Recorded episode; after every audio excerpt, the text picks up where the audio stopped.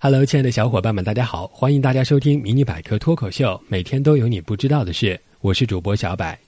昨天晚上，我妈正在看着电视呢，突然问我一个问题：“儿子，世界第一难题是什么？”我正跟女朋友微信聊天呢，这一下子给我问懵了：消除贫穷、世界和平、哥德巴赫猜想。哎呀，母亲大人，您这题目也太不明确了，哪有什么世界第一难题呀？我妈瞥我一眼，说道：“咋没有啊？不就是婆媳矛盾吗？你看电视上演的，从古至今，从中国到外国，哪家没有婆媳矛盾？哎呦，看来我妈是看多了婆媳打架的伦理剧，也学会了话里有话，暗有所指了。这个话题可涉及到将来我结婚后家庭能否安定团结，绝对不能掉以轻心。就在这电光火石的一瞬间，小柏的大脑高速运转了起来。婆媳不和还真是个全世界都无法解决的难题。许多人类学家、心理学家、社会学家都试图解开婆媳难相处的秘密，所以有笑话说：“谁能彻底解决婆媳矛盾，谁就能获得诺贝尔和平奖。”二零零一年，德国的进化心理学家在大学生中做了一项测试，他们要求给自己的父母和四位祖辈之间的关系打分，结果发现，在母女、母子、父女、父子、母婿、翁婿、公媳、婆媳这八种关系中，婆媳关系的评分最低。二零零四年，美国的研究人员将被测试的志愿者改成了老年人，让他们评价自己跟子女以及子女配偶的关系。结果同样发现，婆媳关系是所有评分中最低的。同在一个屋檐下，为什么婆媳关系那么拧巴呢？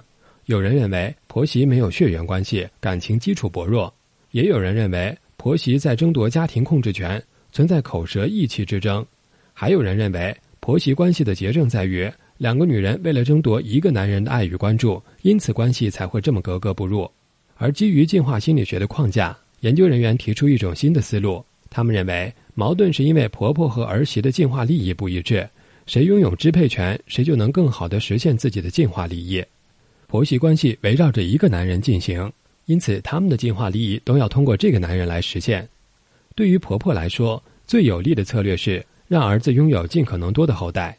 而为了实现这个目的，儿子就需要拥有尽可能多的性伴侣，让儿子把尽可能多的资源用在尽可能多的女人身上。不过，这恰恰对媳妇是最致命的，因为对媳妇最有利的策略就是让丈夫把所有的资源都投在自己身上。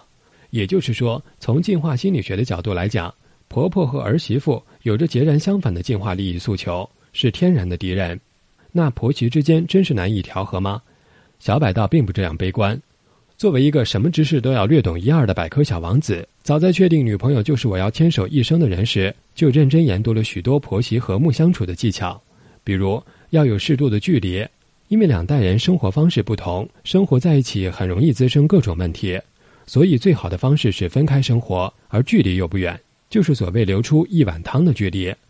比如婆媳双方要多换位思考，都不要过多的干涉对方的生活。能够相互尊重、相互包容、谅解，比如儿媳对婆婆要多一些感恩之情，婆婆对儿媳要多一些宽容赞美，少一些严苛抱怨等等。